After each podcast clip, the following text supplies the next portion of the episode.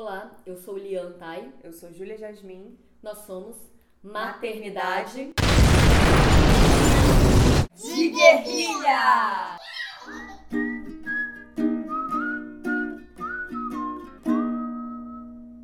Hoje é o nosso primeiro episódio e a gente vai é, aproveitar esse episódio para contar para vocês o que é a maternidade de guerrilha, quem somos nós, qual é a nossa proposta. É, eu sou Júlia, eu tenho uma filha Isis, de um ano e sete meses. A gravidez me pegou de surpresa, de surpresa no meio da faculdade de design, eu era bailarina e desde que Isis nasceu, é, resolvi me dedicar integralmente a ela. Eu sou Lian, eu sou mãe da Paz, que tem agora dois anos e um mês, e eu sou atriz, sou escritora, é, sou doutora em comunicação social e sempre e, e, sempre estive nessa área da comunicação, né, mais ligada à comunicação e à arte. E também depois que a Paz nasceu, acaba que eu me comunico muito em torno da maternidade também, se tornou uma questão muito forte para mim, a minha vida ficou muito é, de cabeça para baixo em outra ordem, em outra órbita e e acaba que eu e a Júlia resolvemos começar a falar sobre essas questões, né? Trocar sobre isso. Por que maternidade de guerrilha? A gente começou a pensar, é, é, essa ideia de maternidade de guerrilha, esse termo, era um termo que ficava ecoando na minha cabeça. Uma ideia de que eu estava e de que eu pretendia fazer uma maternidade de guerrilha. Tanto porque a gente está indo muito na contracorrente é, do que foi, é, da maneira como nós fomos educadas, é, da maneira como tudo, tudo quer nos levar a educar nossas filhas de uma maneira e a gente se sente assim, meio sem recursos, meio nessa contracorrente, fazendo guerrilha mesmo, né? Fazendo resistência. Tanto porque a gente acredita na maternidade como um instrumento de transformação social. Então a gente é, eu, eu acho que é a vez em que eu me sinto mais potente no sentido de que eu posso transformar alguma coisa no mundo. Porque eu imagino que criando humanos melhores, a gente também cria um mundo melhor, né? Sim, criando espaços plurais, vivências plurais, criamos cabeça, é, cabeças que pensam de uma forma diferente, que isso sim, na nossa visão, pode vir a mudar o mundo. E de forma alguma. É, a gente vai contra é, as formas como eram é, como fomos criadas. Mas eu acho que se adequam a uma época que passou fazem muito sentido num período anterior. E assim de forma alguma nós somos contra mas nós somos contra. Mas no momento atual a gente se vê obrigada a repensar também como tudo tem que se adequar ao momento eu acho que a gente se vê obrigada a repensar a forma como criamos crianças, como damos espaços a elas, como damos amor aos, aos nossos filhos, como damos ouvidos mesmo e tempo. A gente acha que o mundo está indo para um sentido errado, para um sentido destrutivo, para um sentido autoritário. É, eu acredito que essa educação autoritária que a gente teve, não democrática, é, desrespeitosa em relação à escuta, em relação ao olhar para as necessidades de uma criança, sabe? A falta de empatia, uma, um olhar adultocêntrico Sim. em que a criança não, não merecia ser escutada, eu acho que isso não está nos levando para um mundo melhor. que, que nós estamos criando tipo, seres humanos sem empatia, que o mundo está autoritário, que o mundo está destrutivo, e a gente fica pensando em como, pela maternidade, a gente fazer uma coisa diferente disso, né? Sim, como o mundo também está dicotômico, né? A, criança sente alguma coisa, é, a mãe sente aquela necessidade da criança, mas ela tem que seguir um protocolo no qual o adulto era mais importante. Então isso é, não fazia sentido na minha maternidade, na Lian, pelo que ela me fala também e resolvemos é, olhar para isso, pensando que seres criados com atenção, com carinho, conseguem também ter atenção com outras pessoas, ter carinho, empatia. E é um respeito, é, é, é um respeito, eu acho, um respeito, uma escuta e uma empatia que eu acho que começa pela gente de estar aqui falando, porque a gente acredita muito na, nessa necessidade de uma pluralidade de narrativas, da necessidade de ter muitas mulheres, muitas mães narrando suas histórias e contando seus pontos de vista. E a Júlia tem uma história um pouco parecida com a minha, diferente, mas um pouco parecida, né, em alguns aspectos. E eu, na minha gestação, eu tive uma gestação muito difícil, eu tive depressão, eu tive pânico, eu sentia que eu estava morrendo, eu queria morrer. E, e durante o primeiro trimestre, em que a gestação foi o período assim, mais difícil da minha vida, todas as pessoas falavam para mim: ah, você tem que comemorar, você tem que ficar feliz. E quando eu procurava narrativas, às vezes eu encontrava, por exemplo, é, narrativas de mães falando sobre é, depressão pós-parto, sobre puerpério, mas não, eu não encontrava nada sobre a gestação. Então eu me sentia muito só, eu me sentia muito errada. E aí eu comecei a falar sobre o assunto. E quando eu comecei a falar sobre o assunto, tantas mães vieram segurar a minha mão e me falar: olha, eu passei por coisa parecida. E estávamos silenciadas. Então, a nossa iniciativa vai muito nesse sentido de ir contra esse silenciamento, esse olhar extremamente romantizado sobre a maternidade que cala mulheres, que silencia mulheres. Então, a gente quer mães narrando suas próprias experiências e pensamentos e criar um espaço onde a gente possa falar juntas, escutar, pensar juntas, né? Trazer a nossa história da forma como a gente realmente sente. Eu, na minha gravidez, também não foi muito simples. Eu tinha uma rotina fechada de sete da manhã às nove da noite e quis continuar com ela porque eu acreditei que gravidez não era doença, que gravidez não tinha que parar, que você tinha que continuar a mil por hora, né? Que um filho não podia te parar, não sei. Um, umas ideias que para mim caíram por terra, né? Um filho é sim muito importante, merece sim muito tempo, mas é, eu achei que eu tinha que estar feliz e eu acho que eu nunca tive acesso a de fato poder contar a minha história porque eu também procurei histórias na internet uhum. e só o que me diziam que era a melhor coisa do mundo e de fato é, mas de fato também tem um, um lado nosso que está morrendo, a nossa liberdade que é mudada completamente, uma nova vida sendo gestada que transforma totalmente nossa forma de ver o mundo, nosso lugar no mundo, nosso espaço como mulher, porque o espaço de uma mulher sozinha é muito diferente do espaço de uma mulher com criança. E aos poucos eu fui me sentindo muito excluída do mundo. E nisso, meu encontro com a Lian foi assim, perfeito. Como a gente olhava a maternidade como uma forma de, de, de se revoltar com, com a falta de espaço que a gente tinha, com a falta de trânsito, até que tivemos a ideia de maternidade de guerrilha, né?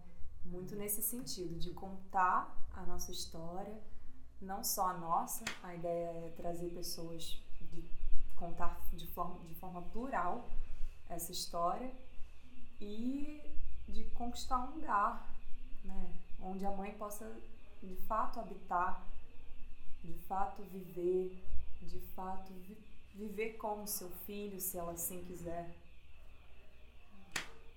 É sabendo que cada uma de nós fala a partir do seu lugar, né? E das suas experiências, mas que nada é uma doutrinação, não existe uma maneira correta. E até porque cada uma de nós, assim, vem do seu lugar mesmo, né? Nós somos duas mulheres de classe média, né? Então já podemos, é, temos, as, no, as nossas filhas têm pais, então aí já abre um espaço de privilégio enorme, a gente reconhece isso.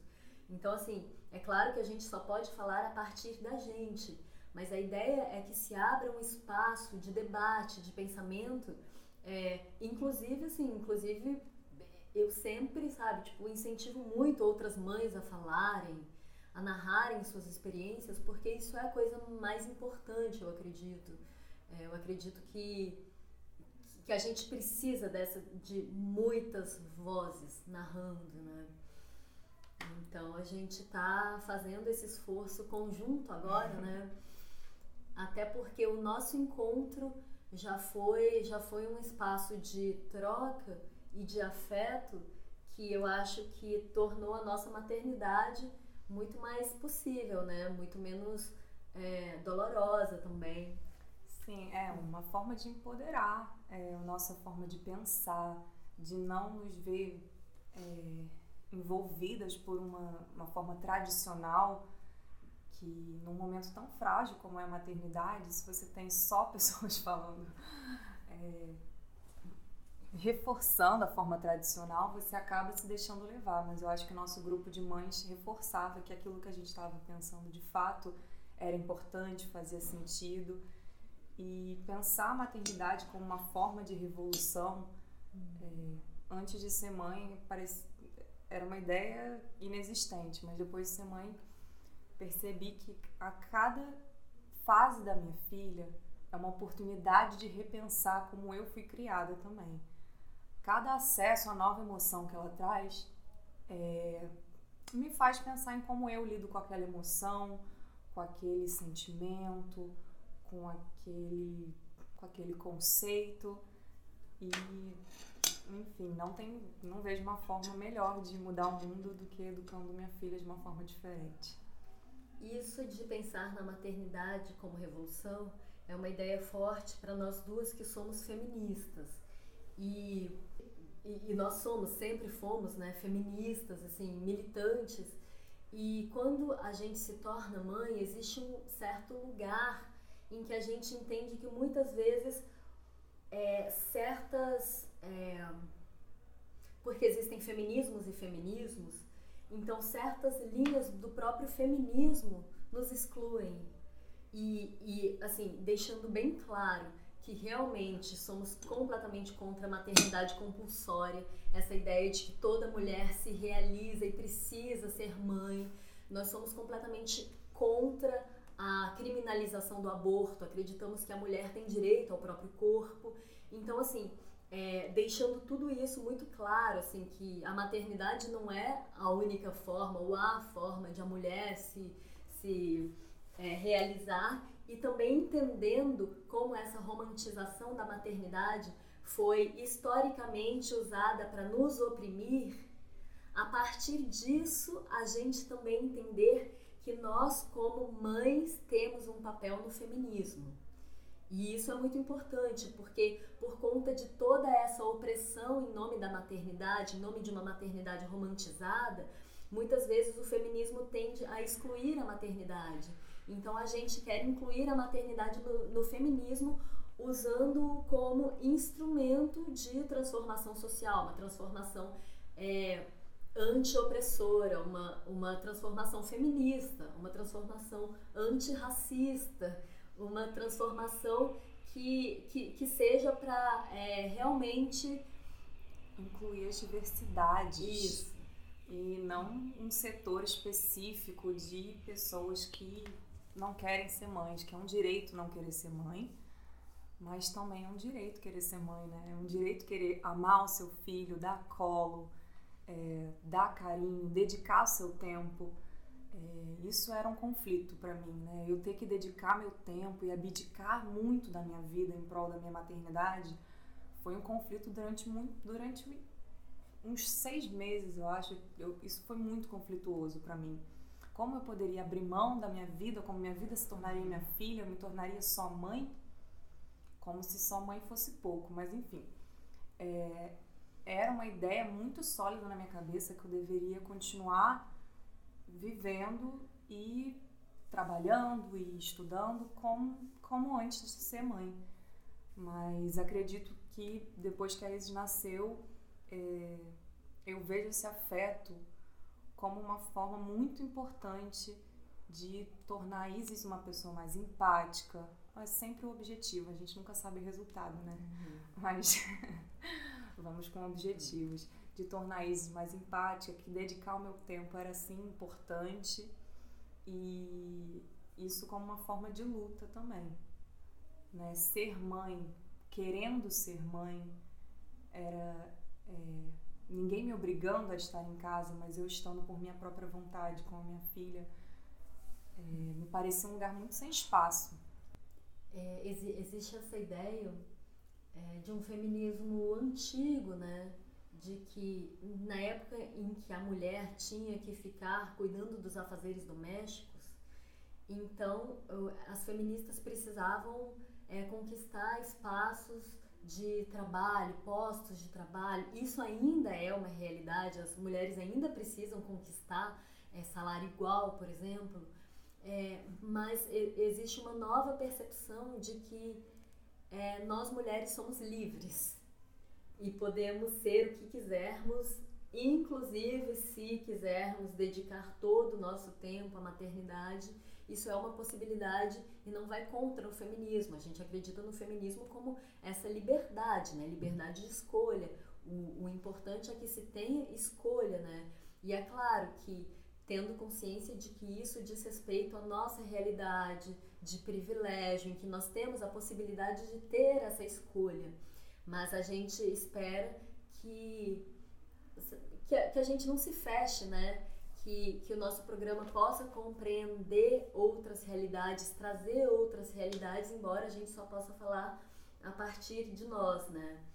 Mas, mas espero que isso fique sempre como é, como nas entrelinhas, né, de que a gente fala a partir de um lugar e que, e que não existe doutrinação, não existe uma maneira correta de se maternar, mas o horizonte em comum é um caminho revolucionário, né? E o revolucionário, o que a gente chama de revolucionário? É tentar fazer um mundo não violento, por exemplo, uma sociedade empática, e por mais que a gente não tenha controle sobre o que os nossos filhos vão se tornar, eu acredito 100% que crianças acolhidas, respeitadas e amadas e criadas com uma comunicação horizontal tendem a ser mais empáticas, solidárias e, e, e, e tendem a abraçar mais o outro, o lugar da diferença também. Então a gente parte muito desse lugar, né? Você tem uma ideia mais ou menos em comum entre nós de uma maneira de se educar, é, não tem um caminho certo, mas tem esse horizonte em comum que tem a ver com uma sociedade não violenta. Sim, sobre educar mais com é, no sentido de seres que escutem não só o outro, como a natureza, que eu acho que vai tudo pelo mesmo caminho. E a ideia é isso, criar ambientes mais horizontais de educação, porque crianças criadas sem autoritarismo, eu acho que tendem a também não, não reproduzir esse autoritarismo, né? Crianças com, criadas com escuta tendem também a escutar os outros, escutar não só os outros seres humanos, como a natureza. E vamos um pouco nesse caminho. Então, a gente vai aprofundar nessas questões a partir dos próximos episódios. Hoje é uma apresentação. Espero que vocês acompanhem, que vocês curtem, que vocês troquem com a gente, mandem é, mensagem, assim, deem o feedback de vocês, porque o nosso objetivo é essa troca. E uma coisa muito importante é nós somos maternidade de guerrilha, nós falamos sobre maternidade, mas nós não esperamos que esse, que esse seja um podcast apenas para mães. Eu sei que as mães têm muita necessidade dessa troca e isso é, sabe, isso é, pretende ser esse espaço, mas a gente acredita que enquanto maternidade for um assunto só de mães, a gente não anda nessa questão, a gente, a gente não anda é, porque a gente precisa entender que as crianças que chegam dizem respeito a toda a sociedade. E não tem como falar sobre crianças que chegam sem querer acolher as mães, excluindo as mães dos espaços sociais, excluindo as mães dos espaços de fala. Então, a gente pretende que esse seja um espaço para que a gente pense socialmente, para que a gente pense como uma sociedade mais ampla, é, com, como que sabe, como, como que é chegar uma criança, como que é maternar, mas que isso seja visto como uma questão da sociedade, não só como uma questão de mães. Então convidem pais, cuidadores, pessoas que não têm crianças, que sabe, educadores, outras pessoas a nos escutar, porque nosso objetivo é esse, né? Isso. Obrigada a todos que estiverem ouvindo. Espero que vocês gostem e a gente termina por aqui. Até a próxima.